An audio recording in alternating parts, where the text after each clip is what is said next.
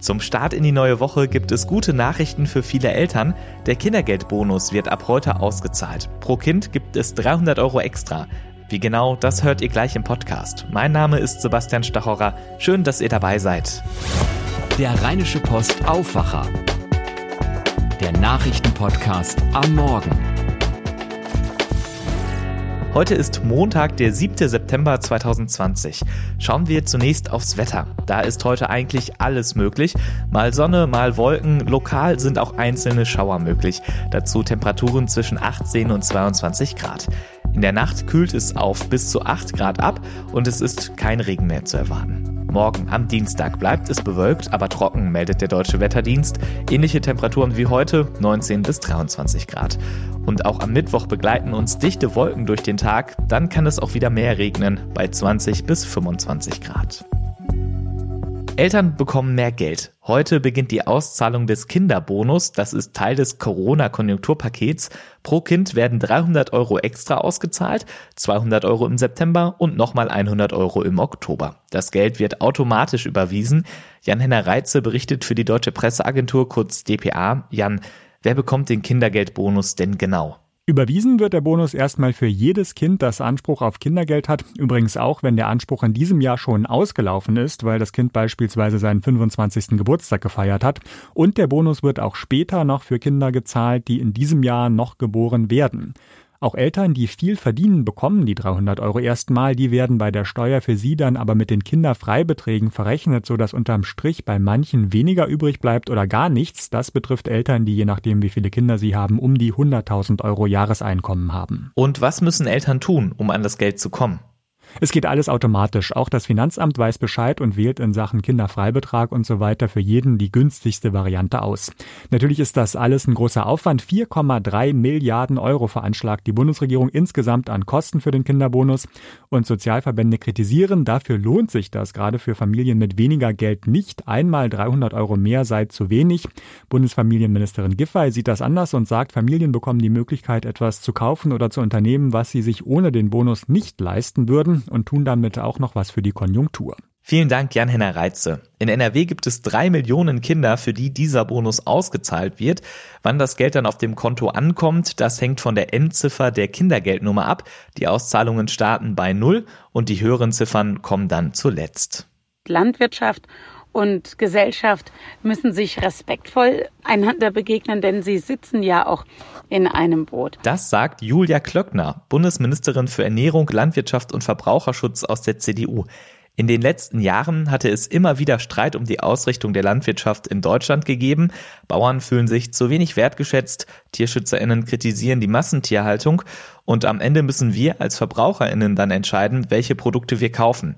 Das ist alles ziemlich kompliziert und deswegen gibt es jetzt eine Zukunftskommission, in der Vertreterinnen der Landwirtschaft, aus dem Handel, Verbraucher, Umwelt- und Tierschützerinnen sowie Wissenschaftlerinnen sich austauschen. Heute um 11 Uhr ist das erste Treffen. Mit dabei sind auch Julia Klöckner, Bundesumweltministerin Svenja Schulze und Kanzlerin Angela Merkel. Diana Kramer berichtet für die DPA aus Berlin. Diana, worüber berät die Kommission denn genau? Was sind die Probleme? Also die Liste ist tatsächlich lang. In erster Linie fehlt aber ein sachlicher und fairer Dialog. Die Auseinandersetzungen beim Thema Landwirtschaft sind ja deutlich heftiger geworden. Auf der einen Seite gibt es Proteste gegen Bauern mit den Argumenten der Massentierhaltung oder dass zu viele Pestizide eingesetzt werden, die dann die Umwelt schädigen. Auf der anderen Seite immer mehr Bauernproteste gegen eine pauschale Vorverurteilung, gegen wachsende Umwelt- und Klimaschutzauflagen und für mehr Wertschätzung ihrer Arbeit. Das klingt erstmal nach sehr gegensätzlichen gegensätzlichen Positionen. Was soll die Kommission da machen? Also der Ansatz ist, dass hier unabhängige Experten alle Bereiche zusammenkommen und Vorschläge erarbeiten, die eine nachhaltige Landwirtschaft in Deutschland langfristig sichern. Regierungssprecher Seibert sagte dazu, hier muss ein ökologischer und ökonomischer Konsens gefunden werden. Die Herausforderung ist natürlich genau, dass es sich nicht beißt und ich glaube auch äh, ökologisch arbeitende Landwirte und Landwirtinnen äh, arbeiten dafür, dass es sich am Ende des Tages für sie auch finanziell lohnt. Sie müssen leben davon. Daneben geht es natürlich auch um das Tierwohl, es geht um den Schutz von Wasser und Insekten und dafür sollen alle Seiten zu Wort kommen, also nicht nur Bauern und Umweltschützer, sondern zum Beispiel auch der Handel und die Verbraucher. Viel Gesprächsbedarf also. Wann soll es denn die ersten Ergebnisse geben?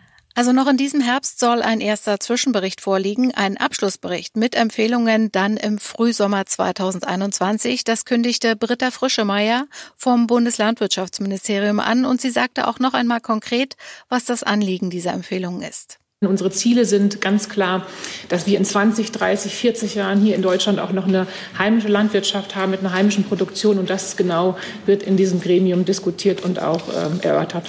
Also, es geht hier darum, einen Ausgleich der Interessen und einen respektvollen Umgang zu erreichen. Dafür nehmen die 32 Mitglieder der Kommission jetzt ihre Arbeit auf. Vielen Dank, Diana Kramer. Welche Neuigkeiten es in Düsseldorf gibt, das weiß Philipp Klees aus der Antenne Düsseldorf Nachrichtenredaktion. Guten Morgen, Philipp. Ja, schönen guten Morgen, Sebastian. Wir berichten heute über den Endspurt für die Kommunalwahl, beleuchten dann auch ausführlich die Diskussion um die U81, speziell da die Diskussion um die Rheinquerung und wir schauen uns an, wie die Anmeldung für die Grundschulen in dieser Corona-Pandemie klappen kann. Heute in einer Woche steht fest, welche beiden Politiker es in die Stichwahl um das Amt des Oberbürgermeisters geschafft haben. Solange stürzen sich die vier aussichtsreichsten OB-Kandidaten noch einmal in den Wahlkampf. Für alle vier gilt, sie wollen möglichst viele Menschen treffen. Amtsinhaber Thomas Geisel verteilt morgens Flyer an Werkstoren und Haltestellen. Stefan Engstfeld von den Grünen sagte, er werde die letzten Tage richtig in die Pedale treten, plant unter anderem Fahrradkorsus und will abends Kneipen besuchen. CDU-Kandidat Stefan Keller bekommt Wahlkampfhilfe von Parteifreund Armin Laschet und will auch von morgens bis abends unterwegs sein. Die OB-Kandidatin der FDP, Strack Zimmermann, plant einen Mix aus Straßen- und Online-Wahlkampf. Wichtig sei, bei den Menschen zu sein, analog und digital. Die Briefwahl in Düsseldorf boomt weiter. Bisher sind bei der Stadt rund 120.000 Anträge eingegangen. Das sind bis jetzt schon 45.000 mehr als bei der letzten Kommunalwahl. Der für die Wahl zuständige Dezernent im Rathaus, Christian Zaum, geht davon aus, dass Corona ein Grund für diese Entwicklung ist und die Wahllokale am nächsten Sonntag leerer sein könnten als sonst. Wer seine Stimme im Wahllokal abgibt, muss dann auf jeden Fall eine Maske aufsetzen. Wir werden eben auch Masken vor Ort haben, falls jemand eine vergessen haben sollte. Wir haben auch unsere Wahlvorstände entsprechend geschult, dass sie mit Situationen, sollte es beispielsweise zu einem kleinen Knubbel kommen, dann sind die auch entsprechend geschult, dass die Abstände eingehalten werden. Und insofern, glaube ich, sind wir darauf ganz gut vorbereitet. Bis das Ergebnis am Wahlabend feststeht, wird es dieses Mal aber deutlich länger dauern als sonst. Statt 20.30 Uhr könnte es möglicherweise 22 Uhr werden. Grund sind die enorm vielen Briefwähler in diesem Jahr. Und diese Stimmen dürfen auch erst am Wahlabend selbst ausgezählt werden, so Zaum weiter. Die Briefe, die müssen geschlitzt werden. Also es sind zwei, drei wirklich physische Arbeitsgänge mehr, die gemacht werden müssen. Insofern dauert das etwas länger. Vor allem, es geht natürlich auch Gründlichkeit vor Schnelligkeit. Falls es zu einer Komplexität kommt, dann lieber nochmal auszählen und lieber nochmal auf Nummer sicher gehen, als dass man vorschnell ein falsches Ergebnis rausgibt. Wer jetzt noch Briefwahl beantragen möchte, sollte das lieber nicht mehr online oder per Post machen, heißt es von der Stadt. Es sei nicht sicher, dass die Wahlzettel jetzt noch rechtzeitig hin und her geschickt werden können. Besser sei es, sich die Unterlagen jetzt persönlich im Wahlamt abzuholen.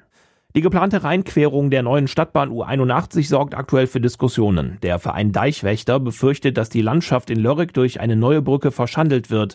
Befürworter der U81 sagen dagegen, dass die linke Rheinseite dringend besser an das ÖPNV-Netz angebunden werden muss. Am Donnerstag gibt es eine erste Bürgerveranstaltung zur geplanten Querung. Die U81 ist ein wichtiger Baustein für die Verkehrswende, sagen Vertreter aller großen Parteien. Zwischen Flughafen und Messe wird im Moment das erste Teilstück gebaut. Teil 2 über den Rhein bis Lörrick und Neuss sorgt jetzt eben für Protest. Die Deichwächter bezweifeln außerdem, dass die Bahn wegen Corona besonders stark von Pendlern genutzt würde. Es gebe langfristig mehr Homeoffice und weniger Flugreisen. Bezirksbürgermeister Tupp sagt dagegen, er glaubt nicht an eine solche so wörtlich Endzeitstimmung. Baustart für die Rheinquerung könnte frühestens in sieben Jahren sein. Welche Grundschule ist die richtige für mein Kind? Diese Frage beschäftigt gerade viele Eltern. Statt der Tage der offenen Tür gibt es in Zeiten von Corona alternative Informationsmöglichkeiten. Die Stadt bietet zum Beispiel Infofilme an, die wichtige Fragen zum Übergang auf die Grundschule beantworten. Zum Beispiel, welche Grundschulen gibt es oder wie erfahre ich, ob mein Kind aufgenommen wurde. Außerdem haben die Schulen ihre Internetauftritte entsprechend mit weiterführenden Infos ergänzt. Auch Informationsabende sind möglich unter Hygiene- und Abstandsregeln und nur nach vorheriger Anmeldung. Das gilt auch für die eigentliche Schulanmeldung selbst, die Anfang Oktober stattfindet. Die Antenne Düsseldorf Nachrichten nicht nur hier im Podcast oder im Radio, sondern jederzeit auch online auf unserer Homepage antennedüsseldorf.de. Vielen Dank, Philipp Klees. Und das wird heute wichtig. Wieder 1 zu 0 geführt, am Ende aber wieder nur ein Unentschieden. Deutschland bleibt in der Nations League weiter sieglos. In der Schweiz reichte es für die Fußballnationalmannschaft wie schon gegen Spanien nur für ein 1 zu 1. Auch abseits des Platzes läuft es nicht so rund. Die Mannschaft reiste mit dem Flugzeug von Stuttgart nach Basel. Dafür wurde der DFB kritisiert. Die 250 Kilometer wären wohl auch mit dem Bus zu schaffen gewesen. Wir sehen Stadien, haben jetzt gesehen, wo das, wo das, soweit ich das beurteilen kann, gut geklappt hat. Und deswegen, um die Frage zu beantworten, bin ich sehr sicher, werden wir jetzt Zug um Zug sehen, äh, dass die Bundesliga insgesamt äh, auch mit Zuschauern spielen wird. Das sagt Bundesgesundheitsminister Jens Spahn gestern bei Bild Live. Er könne sich Zuschauer in Fußballstadien vorstellen, wenngleich die Stadien nicht wieder komplett besetzt würden. Auch könne er kein genaues Datum für alle nennen, da die Bundesländer abhängig vom Infektionsgeschehen entscheiden, was erlaubt ist. Am Samstag hatte Union Berlin vor 4500 Zuschauern gegen Nürnberg gespielt. In Sachsen will RB Leipzig zum Saisonstart bis zu 8500 Menschen ins Stadion lassen. Eigentlich soll eine Arbeitsgruppe bis Ende Oktober bundesweit einheitliche Bedingungen für die Rückkehr der Zuschauer in Stadien erarbeiten. Der Berufsverband der Ärzte warnt davor, dass die Grippesaison im Herbst zu Engpässen bei Corona-Tests führen könnte. Viele Labore arbeiten bereits jetzt an der Belastungsgrenze und da Grippe und Corona-Infektionen nur durch einen Rachenabstrich voneinander unterschieden werden könnten, brauche es in jedem Verdachtsfall einen solchen Test. Das könnte bedeuten Engpässe und längere Wartezeiten, so die Sorge. Die Spitzenverbände der deutschen Wirtschaft fordern weniger Beschränkungen von Auslandsreisen. Die Bundesregierung hatte vor kurzem die Reisewarnung wegen der Corona-Pandemie für mehr als 160 Länder außerhalb der Europäischen Union verlängert. Die Warnung gilt mindestens bis zum 14. September. Wirtschaftsverbände sagen, das schade nicht nur dem Tourismus, sondern auch der Wirtschaft, etwa Handel und Warenaustausch. In vielen Ländern steigen die Infektionszahlen derweil weiter. Nach den Zahlen der Johns Hopkins Universität sind inzwischen weltweit mehr als 27 Millionen Infektionen nachgewiesen worden, fast 900.000 Menschen starben. In Frankreich gilt jeder vierte Verwaltungsbezirk als rote Zone. In Brasilien sind innerhalb eines Tages 447 Menschen verstorben. In den USA waren es knapp 900. Israel reagiert mit Lockdown-Maßnahmen in besonders betroffenen Orten wird Wikileaks-Gründer Julian Assange an die USA ausgeliefert. Heute beginnt in London die Hauptverhandlung dazu. Die USA fordern von Großbritannien die Überstellung Assange wegen, Zitat, unbefugter Enthüllung von Verteidigungsinformationen sowie deren Weitergabe an andere Medien. Bis zu 175 Jahre Gefängnis könnten dem Australier Assange drohen, wenn er ausgeliefert und in den USA verurteilt wird. Vor zehn Jahren veröffentlichte Wikileaks rund 250.000 diplomatische Depeschen des US-Außenministeriums, unter anderem Videomaterial, auf dem Soldaten unbewaffnete Zivilpersonen und Journalisten angreifen. Assange ist seit einem Jahr in britischer Haft. Zuvor lebte er sieben Jahre lang in der ecuadorianischen Botschaft in politischem Asyl. Morgen treffen sich VertreterInnen der EU und Großbritanniens zu Gesprächen über ein Brexit-Anschlussabkommen und Premierminister Boris Johnson droht der EU mit einem No-Deal. Bis Mitte Oktober müsse man sich einigen, sagte Johnson gestern Abend. Sollte es kein Abkommen zwischen EU und Großbritannien geben, wolle man auf eine Vereinbarung nach australischem Vorbild setzen. In dem Fall würden im Wesentlichen die Regeln der Welthandelsorganisation gelten. Das wäre ein gutes Ergebnis, sagte Johnson. Expertinnen warnen hingegen seit Jahren davor, dass ein solcher No-Deal massive negative Folgen für die britische Wirtschaft hätte.